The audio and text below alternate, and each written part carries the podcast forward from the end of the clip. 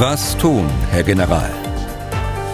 Der Podcast zum Ukraine-Krieg. Dazu herzlich willkommen. Ich bin Tim Deisinger, Redakteur, Moderator bei MDR aktuell. Heute unter anderem russische Kampfflugzeuge im schwedischen Luftraum. Kommt vielleicht öfter vor. Besonders aber wäre es, wenn sie zu diesem Zeitpunkt atomar bewaffnet wären. Möglicherweise waren sie das. Dann wäre Europa eigentlich sicherer oder gefährdeter, wenn Schweden oder Finnland NATO-Mitglieder würden. Und wir schauen auf die aktuelle Lage im Ukraine-Krieg und versuchen ein paar Hintergründe etwas deutlicher auszuleuchten. Unser Experte in diesem Podcast ist Ex-General Erhard Bühler. Tag, Herr Bühler. Tag, Herr Deisinger. Ich will mal mit was ganz Aktuellem anfangen. Es gab heute Nacht Meldungen, dass äh, ukrainische Kampfhubschrauber Mi-24, wenn ich mich recht entsinne, das sind noch welche aus sowjetischer Produktion, dass die ein Öllager in Russland angegriffen haben, also ungefähr 30 Kilometer hinter, hinter der Grenze. Äh, wenn das an dem ist, dann ist das äh, doch in diesem Krieg schon mal ein besonderes Ereignis, oder? Naja, nun ist es ein, ein legitimer äh, Angriff auf die Versorgungslinien äh, der russischen Armee äh, jenseits der Grenze. Das ist ja ein Bestandteil der äh, Strategie der, der Ukraine, die Russen von, ihrem, von der Versorgung abzuschneiden. Ob es tatsächlich so stattgefunden hat, wissen wir beide natürlich nicht. Das kennen wir beide nur aus einer, einer Pressemitteilung. Aber ich sage, das wäre ein legitimes Ziel. Hm, und, äh, aber wenn es so wäre, ähm, ist das ein Zeichen dafür, dass sich da ein bisschen was bewegt? Also, dass möglicherweise die, die, die Ukraine bessere Karten haben oder beginnen, bessere Karten zu haben? Also, es bewegt sich sicher was. Was sich aber nicht bewegt, äh, ist die Offensive der Russen. Die ist tatsächlich zum Stillstand gekommen in den letzten Wochen. Das sehen wir ja seit äh, mittlerweile mehr als 14 Tagen. Äh, an allen Fronten eigentlich. Es gibt ja vier Fronten, aus denen die, die äh, Ukraine angegriffen wird. Aufgrund des unerwarteten Widerstandes, großen Verlusten bei den Russen und äh, ja auch Versorgungsschwierigkeiten, unter anderem durch, den, durch das Abschneiden von Versorgungslinien, äh, musste dieser Angriff einfach scheitern. Insofern ähm, muss die russische Armee jetzt umgliedern. Sie muss Reserven heranführen, sie muss ähm, Versorgungsgüter heranführen, um sich die Option zu erhalten, einen ursprünglichen Plan oder auch einen abgeänderten Plan wieder operativ umzusetzen. Hm, es hieß ja von russischer Seite, dass man sich äh, nicht mehr äh, so viel in und äh, bei Kiew aufhalten wird und dort kämpfen wird, sondern dass man sich künftig auf den Donbass konzentrieren wolle. Ähm, wie, wie sehen Sie das? Gesagt, getan oder klafft da derzeit auch wieder mal eine Riesenlücke zwischen Wort und Tat, zwischen Ankündigung und dem, was man tatsächlich tut? Also ich glaube letzteres. Ich meine, das ukrainische Volk, äh, wir im Westen oder auch die ganze Welt, ist ja so oft belogen worden in den letzten Wochen und Monaten, dass ich das erst glaube, wenn ich es tatsächlich sehe. Und das, was wir sehen, das sind äh, lokale äh, Gegenangriffe der Ukraine, äh, lokale Angriffe der russischen Armee, aber wir sehen keinen Erfolg in der ursprünglichen Absicht, äh, also das Umsetzen der ursprünglichen Kriegsziele der Entmilitarisierung der Ukraine, der Absetzung der demokratisch legitimierten Regierung. Äh, ganz im Gegenteil. Und äh, es ist offen, wie die weiteren Kriegsziele dann aussehen. Aber ich denke, dass sie sich die Option zumindest erhalten wollen, die ursprünglichen Kriegs äh, Kriegsziele wieder zu erreichen. Und mhm. deshalb wäre es verfrüht, jetzt darauf zu setzen, schon gar nicht auf, auf die Ankündigung vom Kreml, und nun zu glauben, dass äh, die ursprünglichen Kriegsziele nicht mehr da sind, sondern man sich jetzt auf, die, auf den Osten und äh, auf Luhansk und Donetsk konzentriert. Sie hatten ja schon mehrfach im Podcast äh, abgehoben darauf, dass Sie denken, dass es Russland auch um Kiew äh, geht. Also Sie denken nach wie vor nicht, dass man von Kiew ablassen würde. Naja, also das gesamte operative Szenario äh, sieht ja so aus, dass der, der Stoß auf Kiew der Schwerpunkt der ganzen, äh, des ganzen Feldzuges war. Und äh, dieser ist gescheitert, aber nach einer Umgliederung schließe ich nicht aus, dass es auch dieses Kriegsziel weiter verfolgt wird. Deshalb muss man da vorsichtig sein und das sind die Ukrainer ganz sicher auch. Aber nehmen wir mal an, es wäre an dem. Also dann würde das ja auch in ein Bild passen, dass man sagt, naja, die Russen müssen ja auch der eigenen Bevölkerung irgendwie verklickern, dass man da äh, nicht vorwärts kommt in der Ukraine. Die ukrainische Regierung ist nicht gestürzt und äh, man zieht sich möglicherweise trotzdem zurück, so allmählich. Äh, dann, das, das würde in dieses Bild ja eigentlich auch passen, oder? Ja, aber wir dürfen das Bild jetzt nicht so zeichnen, wie wir es gerne hätten. Das ist, das ist die, die andere Geschichte. Das ist möglicherweise nach innen gerichtet, da haben Sie recht, äh, diese Aussage. Aber äh, es wäre auch militärisch ähm, fragwürdig, denn äh, ein Ablassen von der Kiew-Front und äh, dann von der anschließenden Kharkiv-Front, ne, die also etwas östlich von, von Kiew liegt, das würde ja bedeuten, äh, dass auch ukrainische Kräfte wieder freigesetzt werden und für andere Aufgaben äh, zur Abwehr anderer Angriffe im, mm, im Osten und im Süden dann auch verwendet werden können. Also deshalb glaube ich, dass auch aus rein militärischen Gründen das Binden nennt man das äh, in der Militärsprache, das Binden von Kräften der Ukraine gerade im Norden und im Nordosten auch weiterhin stattfinden wird. Mhm. Und dass sich aus dieser Situation heraus äh, dann, wenn sich die Möglichkeit ergibt, die ursprünglichen Kriegsziele zu erreichen, äh, könnte dann die, die, äh, der Feldzug äh, weiter fortgesetzt werden. Ja. Wenn man sich jetzt mal versucht, in die russische Seite hineinzuversetzen, ich weiß, das ist äh, schwer, ähm, da möglicherweise auch Rationalität zu erkennen, aber ähm, dann kann man sich ja auch mal überlegen, was könnten denn Ziele sein, die äh, Putin die, was er sich jetzt sagt, ne, also die er noch erreichen kann in die Ukraine und die ihn dann bewegen könnten, Kampfhandlungen vielleicht doch irgendwann einzustellen? Also da können wir nicht in den Kopf von Putin reinschauen und ähm, deshalb bleibe ich dabei, auch wenn Sie hartnäckig nachfragen, was natürlich legitim ist. Ich bleibe dabei, dass man jetzt vorsichtig sein muss und äh, dass man abwarten muss, was die Umgliederung ergibt. Und wir sehen ja, tatsächlich das Heranführen neuer Kräfte. Ganz äh, jüngst jetzt äh, die Meldungen, dass äh, drei Bataillone aus Georgien, also aus der abtrünnigen Provinz Südossetien herangeführt werden. Wir sehen die, die Rekrutierung von, von Kämpfern aus Syrien, die eng mit der russischen Armee zusammengearbeitet haben. Wir sehen die, äh, die äh, Verlegung der Wagner-Gruppe nach Belarus und Russland. Äh, und wir sehen Verstärkungen sogar aus dem pazifischen Raum, die herangeführt werden. Also von daher ist ähm, für mich das nicht vom Tisch, äh, das, das Verfolgen der, der ursprünglichen Kriegsziele oder ursprünglichen operativen äh, Ziele, muss man, muss man dann tatsächlich sagen, wenn man es runterbricht auf die militärische Seite.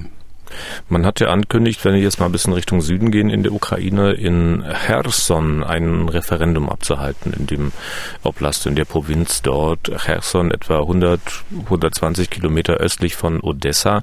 Äh, möglicherweise geht es dann auch dort darum, eine ähnliche sogenannte Volksrepublik zu errichten wie in den Gebieten von Donetsk und Luhansk. Warum Cherson? Einfach weil man die Stadt hat, das Gebiet hat, weil man es kann oder weil die Stadt auch strategisch besonders wichtig ist? Äh, beides, denke ich. Äh, Kherson ist ja unter Kontrolle der russischen Armee und wir sehen zurzeit eben auch den Einsatz von Besatzungstruppen, also nicht mehr der Kampftruppen, äh, die die Kherson genommen haben, sondern von Besatzungstruppen. Auch das ähm, unter Beteiligung des russischen Geheimdienstes und anderer spezialisierten Truppen, das sagten wir ja schon, glaube ich, im ersten Podcast, dass äh, zum, zum Gesamtdispositiv auch Truppen der inneren Sicherheit gehören, die dann äh, in der Lage sind, eine solche Region auch unter Kontrolle zu halten. Ob das tatsächlich, ob sie tatsächlich dazu in der Lage sind, muss man sehen. Aber Tatsache ist, dass äh, dass Verwaltungsstrukturen aufgebaut werden, die, ähm, die Russland hörig sind, äh, gerade auch im, im, Bereich Kherson und das wird man in anderen besetzten Gebieten auch versuchen. Hm. Ebenfalls als strategisch wichtig angesehen wird ja äh, immer noch Mariupol, die Stadt, die so hart umkämpft ist, quasi von Anfang an. Äh, zu dieser Stadt mag ich auch nochmal nachfragen. Sie hatten auch öfter gesagt, sie sei wichtig für einen Zugang zu Krim auf dem Landweg. Jetzt äh, mag ich mal ganz naiv fragen. Mariupol liegt ja direkt an der Küste. Warum fahren die Russen nicht einfach oben rum, also nördlich vorbei? Äh, könnte man nicht auch einen Weg finden, den auszubauen, zu befestigen, zu verteidigen, um dann auf den Landweg zu Krim zu kommen? Ja, sicher. Das, äh, äh, wenn ich das gesagt habe, dann war das vor der, der Phase, dass sie eine Landbrücke äh, um äh, Mariupol erreicht haben. Mariupol ist ja eingeschlossen, wie wir wissen. Aber Mariupol hat sich ja mittlerweile zu so einem Symbol äh, entwickelt. Auch das hatten wir hier im, im Podcast schon besprochen, äh, dass äh, alles dran gesetzt wird, Mariupol auch ähm, äh, zu, zu erobern. Äh, und wir sehen es ja, äh, dass gerade dort in Mariupol langsame, aber doch äh, immer, äh, immer mehr äh, Landgewinn oder Gewinn in der, in der Stadt erreicht wird. Äh, so dass der Gürtel sich um Mariupol immer enger, äh, dass er immer enger geschnürt wird. Wir sehen, dass aus zwei äh, Richtungen angegriffen wird, offensichtlich um die besetzte Stadt auch aufzuspalten in, in zwei Gebiete. Und ich schließe nicht aus, äh, dass trotz des äh, tapferen Widerstands dort vor Ort und der Widerstandsfähigkeit auch der Bevölkerung, die noch verblieben ist, und äh, wenn die Zahlen stimmen, dann reden wir immerhin um über circa 100.000 Menschen dort noch in, in Mariupol, dass Mariupol irgendwann mal auch fällt oder aufgegeben werden muss. Das mhm. muss man ganz realistisch sehen. Ja. Ähm, zur Landbrücke. Aber nochmal vielleicht, ich will der Frage nicht ausweichen. Ja. Mariupol hat natürlich auch eine gewisse äh, regional äh, regionale äh, Bedeutung. Äh, das ist ein, ein wesentlicher und wichtiger Hafen äh, an der, am Asowschen Meer. Und äh, ein, ein, ein Halten äh, dieser Stadt hätte schon Auswirkungen insgesamt auf die, auf die anderen besetzten Gebiete, äh, die äh, dort in der, in der Umgebung liegen. Ich wollte den Landzugang zur Halbinsel Krim noch mal kurz ein bisschen vertiefen. Ähm, wieso braucht es denn den so aus militärischer Sicht überhaupt? Äh, es gibt doch da diese Brücke, die im Osten der Krim ankommt. Also wenn man beispielsweise aus Richtung Krasnodar in Russland kommt, fährt man über diese Brücke, kommt in Kertsch auf der Krim an. Und diese Brücke hat ja Putin, glaube ich, vor vier Jahren mal selbst eröffnet. Ja, ja, die wurde nach der Annexion der Krim wurde die gebaut in Rekordzeit, aber es ist eben nur eine Brücke. Das ist nur ein Zugang. Und vor allen Dingen ist wesentlich, dass die, dass die Krim auch abhängig ist vom Wasser, äh, das aus der Ukraine kommt, aus, der, aus dem äh, äh Dnieper-Becken. Äh, von dort wird das Trinkwasser bezogen. Und von daher hat diese Landbrücke nicht nur äh, den, den Zweck, einen zweiten Zugang zu, zur Krim zu haben, sondern eben auch die Wasserversorgung dauerhaft sicherzustellen auf der Krim. Ja. Es gibt ja eigentlich nur einen echten Landzugang zur Krim, wenn ich es recht weiß, im Nordwesten äh, der Halbinsel ist der. Haben den die Russen eigentlich in der Hand? Ja, ja, die haben, den haben sie in der Hand. Ja. Denn äh, die, die Südukraine ist ja bis Kherson und bis zu der nach wie vor äh, umkämpften Stadt äh, Mykolaiv äh, besetzt. Also der Landzugang ist bereits da. Hm. Allerdings ist da auch äh, der, der Angriff Richtung, weiter Richtung Westen, Richtung Odessa zum Erliegen, zu kommen, äh, zum Erliegen gekommen.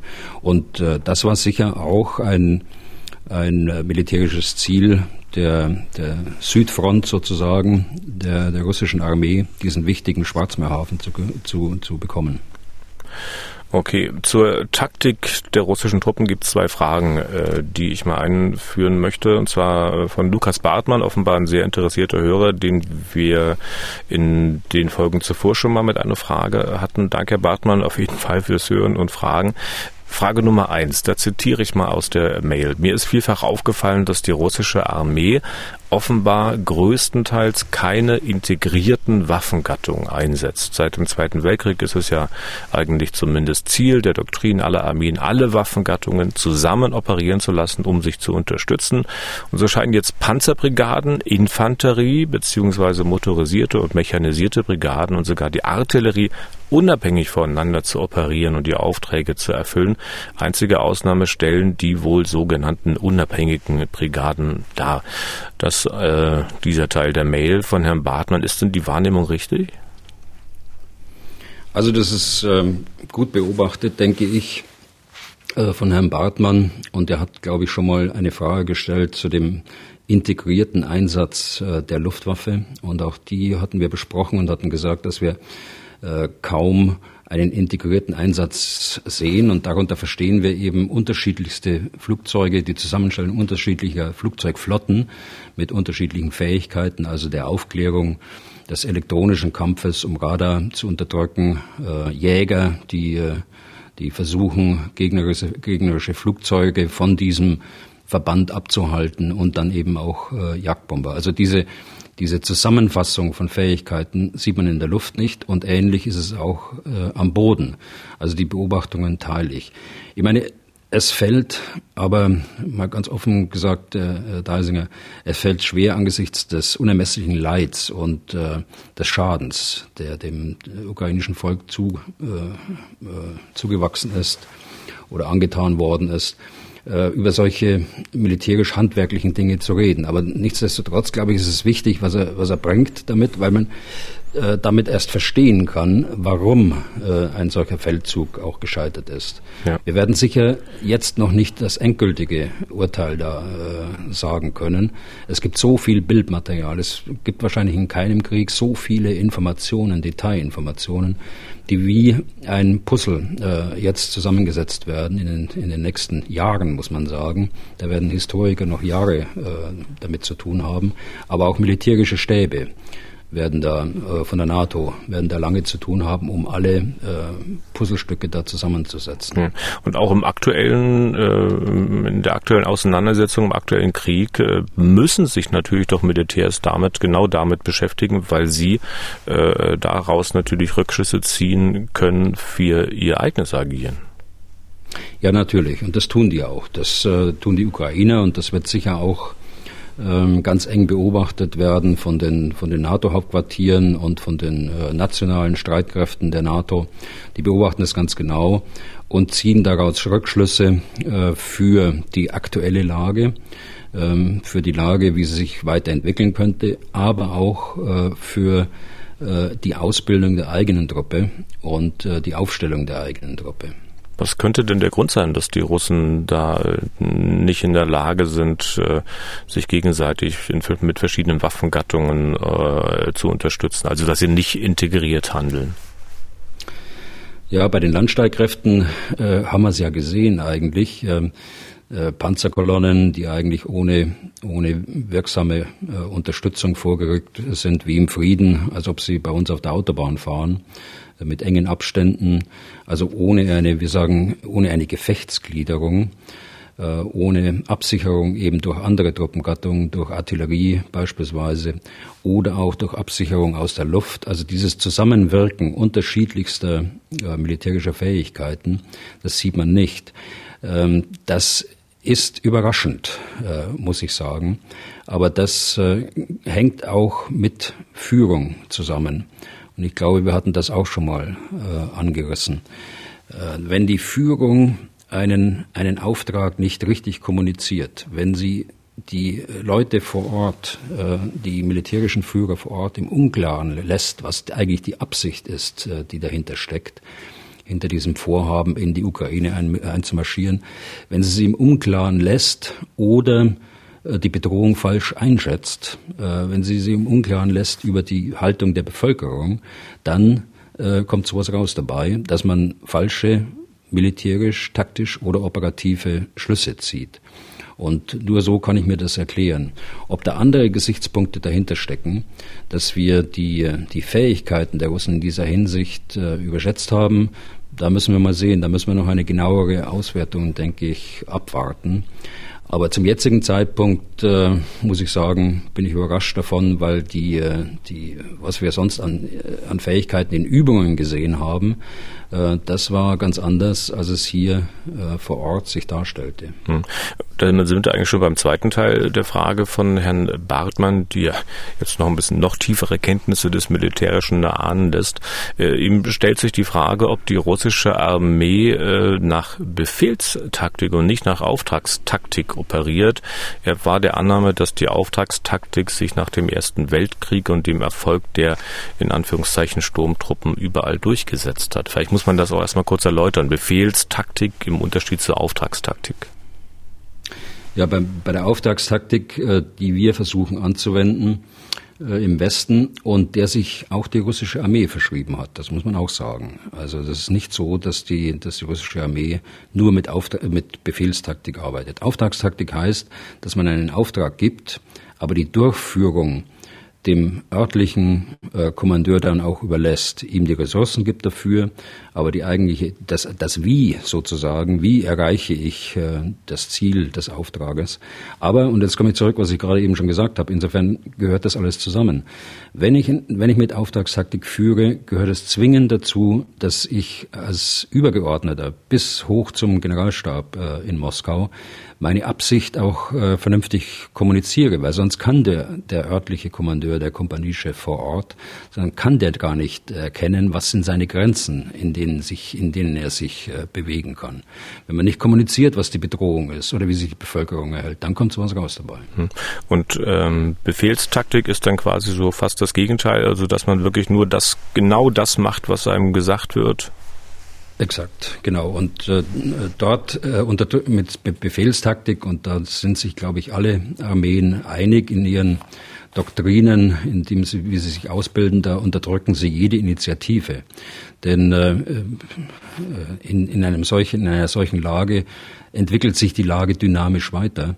Und wenn ich nicht die Chance habe, als äh, nachgeordneter militärischer Führer dann auch die, die Chance am, am Schopf zu packen, sozusagen, und äh, etwas anderes zu tun, das aber gleichsam in die übergeordnete Absicht hineingehört, äh, dann verspiele ich eine Chance. Und äh, deshalb ist Auftragstaktik auch so wichtig. Hm.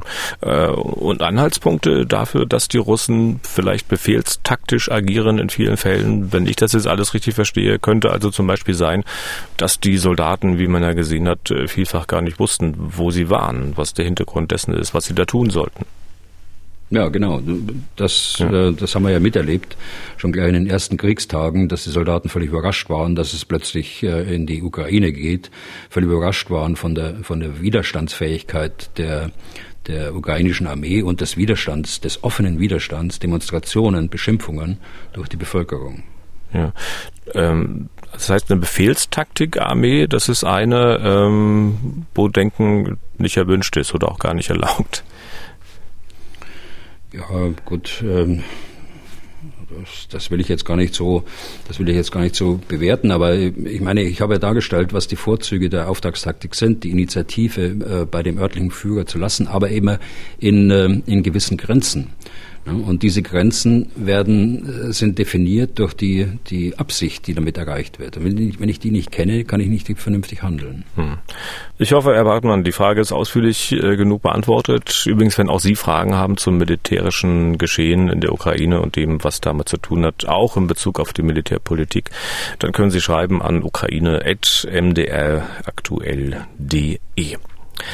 Kommen wir, mal. wir können natürlich nur, also wir können nur Fragen beantworten.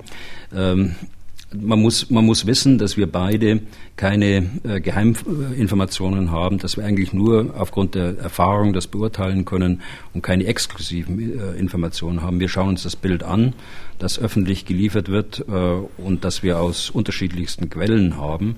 Aber äh, es ist nicht so, dass man, dass wir ein, ein Auge vor Ort hätten, sondern wie alle anderen äh, auch in Deutschland äh, beobachten wir das mit Entsetzen, mhm. was da geschieht, geschieht, aber eben auch aus der Distanz. Naja, wie alle anderen sicherlich nicht, sonst könnten wir auch den Chef irgendeines Handelsverbandes befragen dazu, aber ich glaube, mit ihrem Hintergrundwissen haben wir dann schon bessere Karten, oder? Okay. Also kommen wir zu einem Geschehnis, äh, das es nicht in der Ukraine gab, aber auch damit im Zusammenhang stehen könnte. Offenbar sind russische Kampfflugzeuge in den schwedischen Luftraum eingedrungen. Insoweit vielleicht erstmal nichts Besonderes, in Anführungszeichen. Das gab es ja auch früher schon und immer wieder mal. Aber, und das hat viele aufhorchen lassen, möglicherweise waren die Jets atomar bewaffnet. Das wäre was Besonderes, Herr Bühler, oder ist das eigentlich auch schon Alltag? Also ich weiß es nicht äh, genau, ob sie tatsächlich äh, bewaffnet waren oder ob das äh, äh quasi äh, Attrappen waren, äh, die, die dort verwendet worden sind. Das kann ich nicht sagen. Generell gilt aber, dass wir die letzten Jahre schon, seit 2014, sehr viele Verstöße gesehen haben, gerade in dem Bereich Finnland, Schweden, Baltikum insbesondere die im Übrigen auch sehr äh, gefährlich sind für den Zivilverkehr. Äh, wir haben deshalb ja diese Air Policing äh, Flugzeuge äh, in, in Estland und in Litauen stationiert.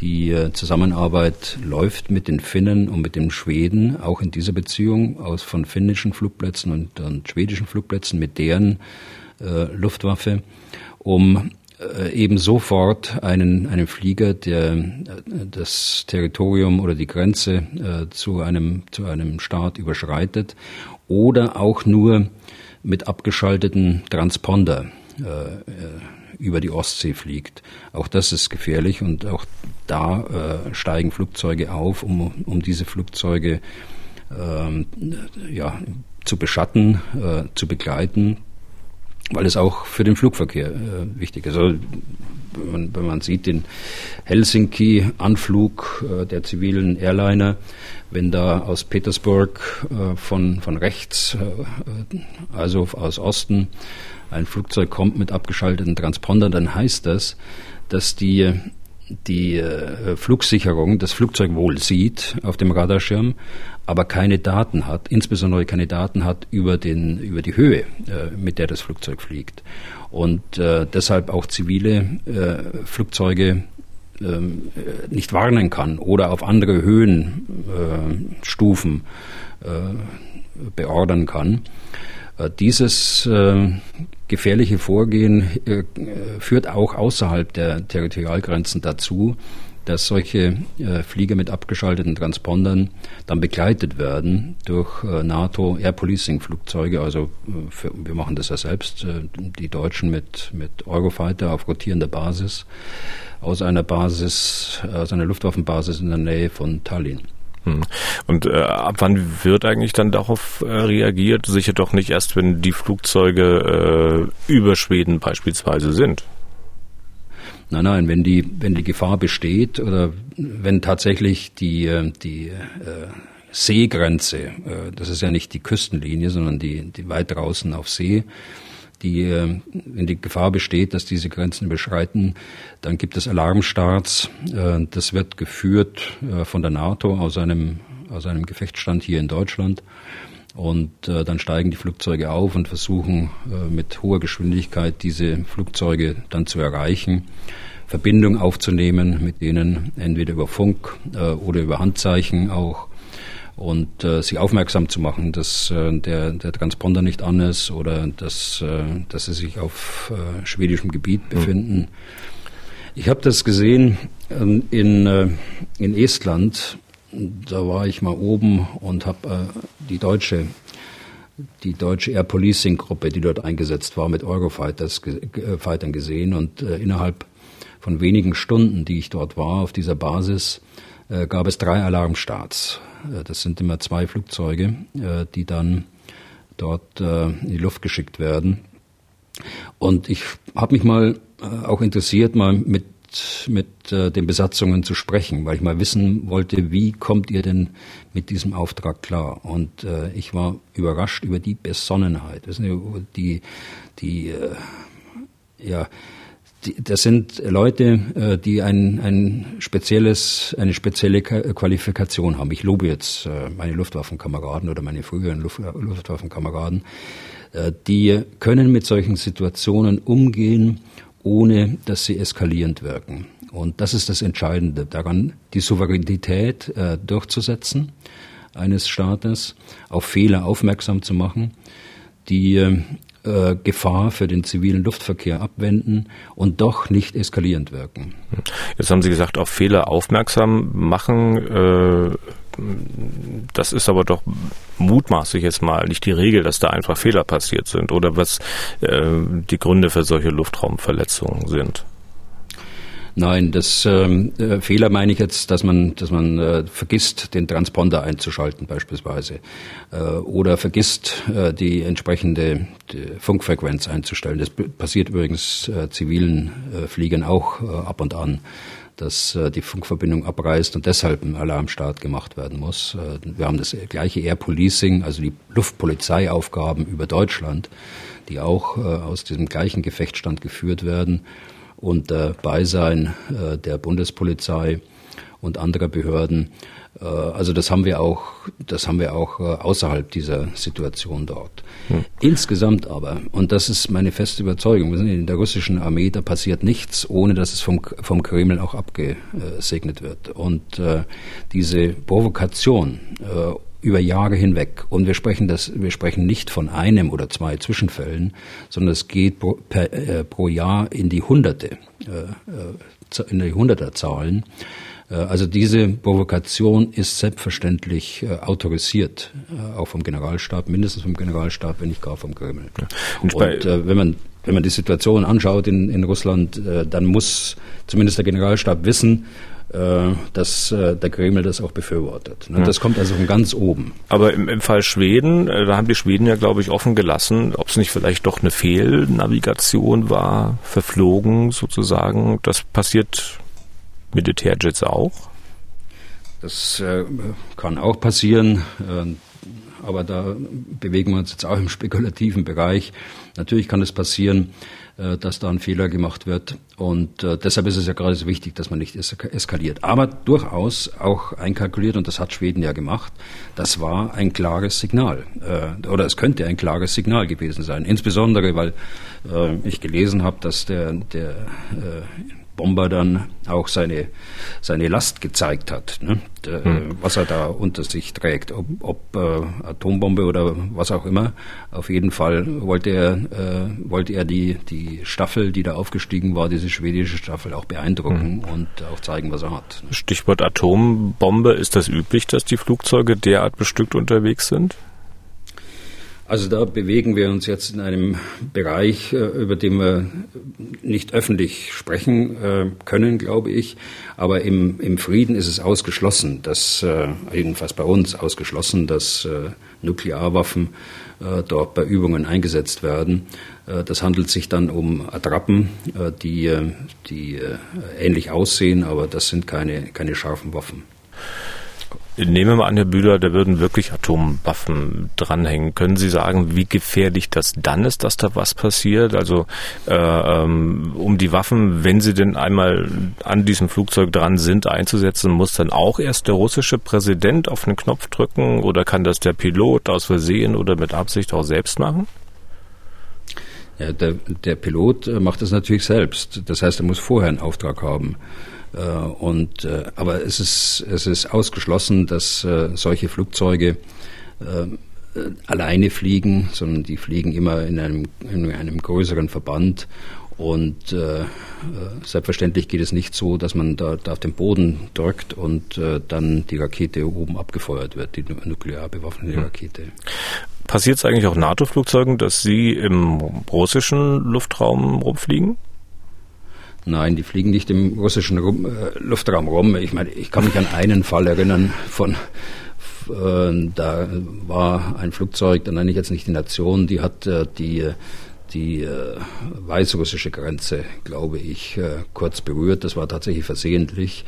Wir versuchen das mit Abstandsregelungen auch so zu machen, dass äh, nicht zu nahe an die Grenzen herangeflogen wird. Und im Übrigen das Gleiche trifft zu für Abstandsregelungen die äh, für die Landstreitkräfte, dass auch dort äh, Grenzen äh, nicht aus Versehen passiert werden, sondern dass genügend Reaktionszeit da ist, dass man den, den äh, Piloten oder auch den Kompaniechef unten auf der, auf der Seite, der dort übt, äh, äh nicht zu nahe an die Grenze heranlässt. Hm. Was hat sich denn an der Strategie der NATO in dieser Angelegenheit geändert im Laufe der Jahre? Weil es gab ja mal den ganz bekannten Fall, auch wenn das jetzt schon 100 Millionen Jahre her ist, von Francis Gary Powers. Der ist 1960 äh, mit einer U-2, ich glaube so in 22 Kilometer Höhe, über der Sowjetunion geflogen, hat dort spioniert und ist abgeschossen worden. Damals dachte man wohl, dass in der Höhe nichts passiert passieren kann. Ist es denkbar, dass es sowas heute noch gibt? Nein, das ist auch nicht notwendig. Ich meine, wir sprechen jetzt von einem anderen technologischen Zeitalter. Äh, da war ich vier Jahre alt und äh, Sie waren noch gar nicht geboren, 1960. Und äh, damals gab es die Satellitentechnik noch nicht. damals gab es die hochauflösenden Optiken nicht und, äh, und äh, andere Sensorik, die im, im äh, Weltraum stationiert ist. Damals gab es äh, äh, noch nicht das Open Sky, äh, die Open Sky Vereinbarung, aus der sich Russland leider verabschiedet hat, muss man natürlich gleich dazu sagen. Und ähm, das im Übrigen erlaubt hat, unter bestimmten Anzeigemechanismen die das, das Territorium der Partnerstaaten Open Sky äh, zu überfliegen. Das hat es dann schon weitergegeben, aber die echte militärische Aufklärung, die findet heute mit Abstand zu den Grenzen statt, äh, aus, aus Flugzeugen, mit weitreichenden Sensoren, aber insbesondere eben aus dem Weltraum. Okay. Äh, wir waren bei Schweden, also im Norden Europas. Daneben liegt Finnland, beides keine NATO-Mitglieder in Anbetracht des Ukraine-Krieges und auch schon davor, als sich der Konflikt immer weiter aufgebaut hat, wird ja in diesen Ländern offenbar auch intensiver als zuvor darüber diskutiert, ob man nicht doch der NATO beitreten sollte. Wir haben dazu eine Mail bekommen von Delia Beckmann. Danke dafür. Sie verfolgt äh, auch diese Debatte aufmerksam. Sie sicher auch, Herr Bühler. Bevor wir zu den Fragen von Frau Beckmann kommen, mal kurz einen Blick auf diese Diskussion. Können Sie sagen, in welche Richtung das Pendel in Finnland oder Schweden ausschlägt? Also äh, Finnland und Schweden sind ja Mitglieder der Europäischen Union. Insofern sind sie Teil der westlichen Gemeinschaft. Das ist das eine. Und dort gibt es ja auch den Paragraphen, der die gegenseitige militärische Unterstützung verspricht. Aber die Europäische Union hat eben nicht die Fähigkeiten, die die NATO hat. Und deshalb haben sich beide Staaten schon vor einigen Jahren entschlossen, sehr eng mit der NATO zusammenzuarbeiten. Wir haben heute intensive äh, Zusammenarbeit in den militärischen Hauptquartieren sogar, auch in dem, in dem ich war, äh, finnische und schwedische Offiziere. Und äh, wir haben intensive Übungstätigkeiten. Die Schweden und die Finnen nehmen an Übungen teil und sie haben auch an NATO-Einsätzen teilgenommen, sei es in Afghanistan oder sei es in, äh, auf dem Balkan. Und äh, von daher ist die Annäherung äh, beider äh, immer, immer stärker geworden vor diesem Hintergrund und dadurch auch die, wir nennen das Interoperabilität, die Zusammenarbeitsfähigkeit mit, äh, mit den, den NATO-Streitkräften. Ähm, durchaus auch technischer Art, ne, was die Funkverbindungen angehen, was die Führungssysteme angeht, aber auch äh, von der von der Doktrin her, äh, was äh, nach welcher Doktrin arbeiten wir in der NATO. Also hier gibt es sehr viel äh, Interoperabilität und Zusammenarbeit. Was spreche denn für eine Aufnahme, was dagegen? Also zunächst äh, nochmal den Punkt, äh, den hatte ich gerade nicht, nicht so erwähnt. Ähm, überraschend ist im Augenblick, dass, ähm, dass es in Finnland äh, eine ganz starke Strömung gibt, in der Öffentlichkeit äh, der NATO beizutreten. Die, die letzten äh, Befragungen, die ich kenne, waren, dass 63 Prozent der Bevölkerung sich für einen NATO-Beitritt ausgesprochen haben. Und das war immer anders. Es war immer so, dass es eher eine Minderheit war in Finnland. Jetzt sind es 63 Prozent vor dem Hintergrund, die auch äh, Finnland gegenüber und spezifisch auf Finnland gerichtet von Putin ausgesprochen worden sind.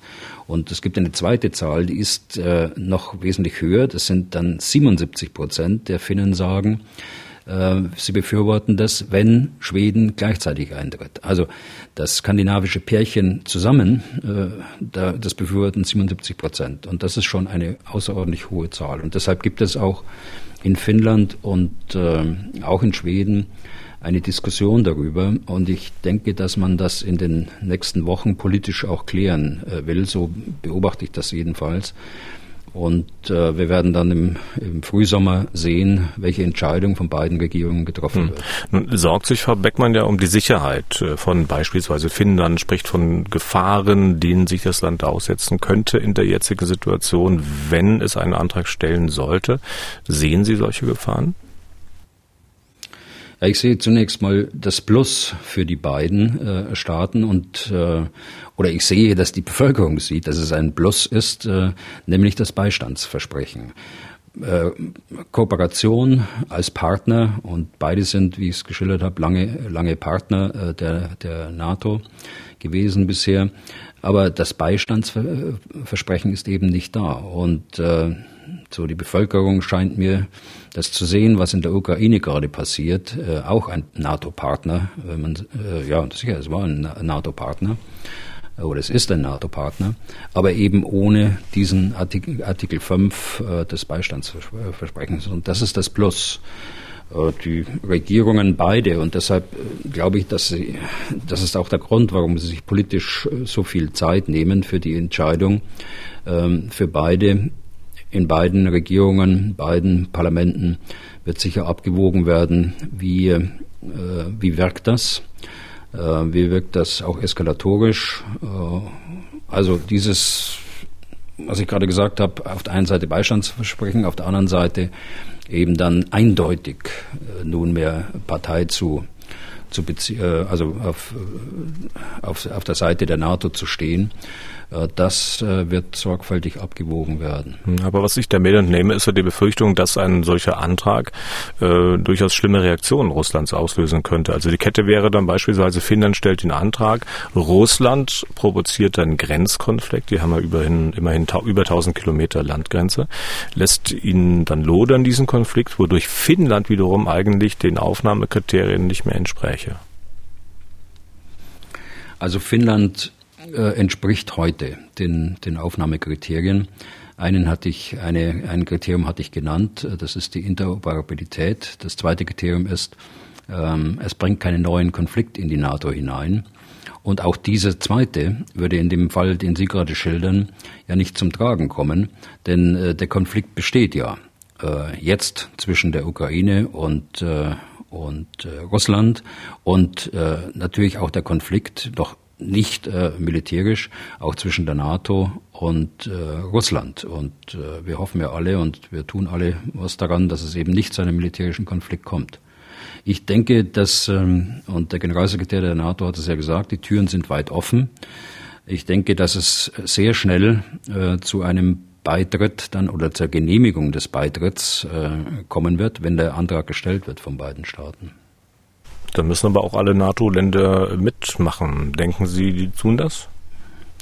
Also äh, wir haben ja eine, eine sehr starke Geschlossenheit der NATO, ich habe es ja schon mal hier gesagt, äh, die ich in den letzten Jahren so äh, nie gesehen habe. Und von daher habe ich überhaupt keinen Zweifel, dass alle NATO-Partner da zustimmen würden. Hm. Wie lange würde das dann dauern? Also ähm, von Antragstellung bis zu dem Zeitpunkt, dass man sagt, jetzt sind Sie Mitglieder und haben dann die, diese Beistandszusicherung? Also sehr schnell. Da will ich mir jetzt gar nicht auf Tage oder Wochen äh, festlegen, sondern das wird sehr schnell entschieden werden. Wenn man den Draufblick jetzt da nochmal wagt, ist Europa am Ende für Ihre Begriffe tatsächlich sicherer mit oder sicherer ohne NATO-Mitgliedschaft Finnlands und Schwedens? Ich glaube, dass NATO, dass Europa geschlossener ist, äh, politisch äh, betrachtet. Militärisch betrachtet äh, ist es ein Gewinn äh, für die NATO, gar keine Frage. Äh, da muss man nur auf die, auf die Karte schauen. Äh, auch die, die Verteidigungsfähigkeit der der NATO hängt ein gut Stück davon ab, äh, wie kooperativ auch die Partner Schweden und Finnland sind. Das sind sie, das werden sie auch sein, auch ohne Mitgliedschaft. Da bin ich überzeugt davon. Aber auch die äh, nochmal die die drei baltischen Staaten hängen auch von der von der Mitarbeit dort von Finnland und Schweden äh, ab und insofern wäre es militärisch ganz sicher ein, ein positiver Punkt, ein solcher Beitritt und ein, klare politisches, ein klares politisches Signal, wir stehen auf der Seite der NATO. Okay, und damit sind wir durch für heute. Wenn Sie Fragen dazu haben oder natürlich auch zum Geschehen in der Ukraine, zum Krieg dort, dann schreiben Sie an ukraine.mdraktuell.de. Was tun, Herr General, gibt es auf mdr.de, in der ARD Audiothek, bei Spotify, Apple und überall da, wo es sonst noch Podcasts gibt. Dankeschön, Herr Bühler, für heute. Wir hören uns dann am Dienstag wieder. Gerne, Herr Deisinger. Bis Dienstag. Was tun, Herr General? Der Podcast zum Ukraine-Krieg.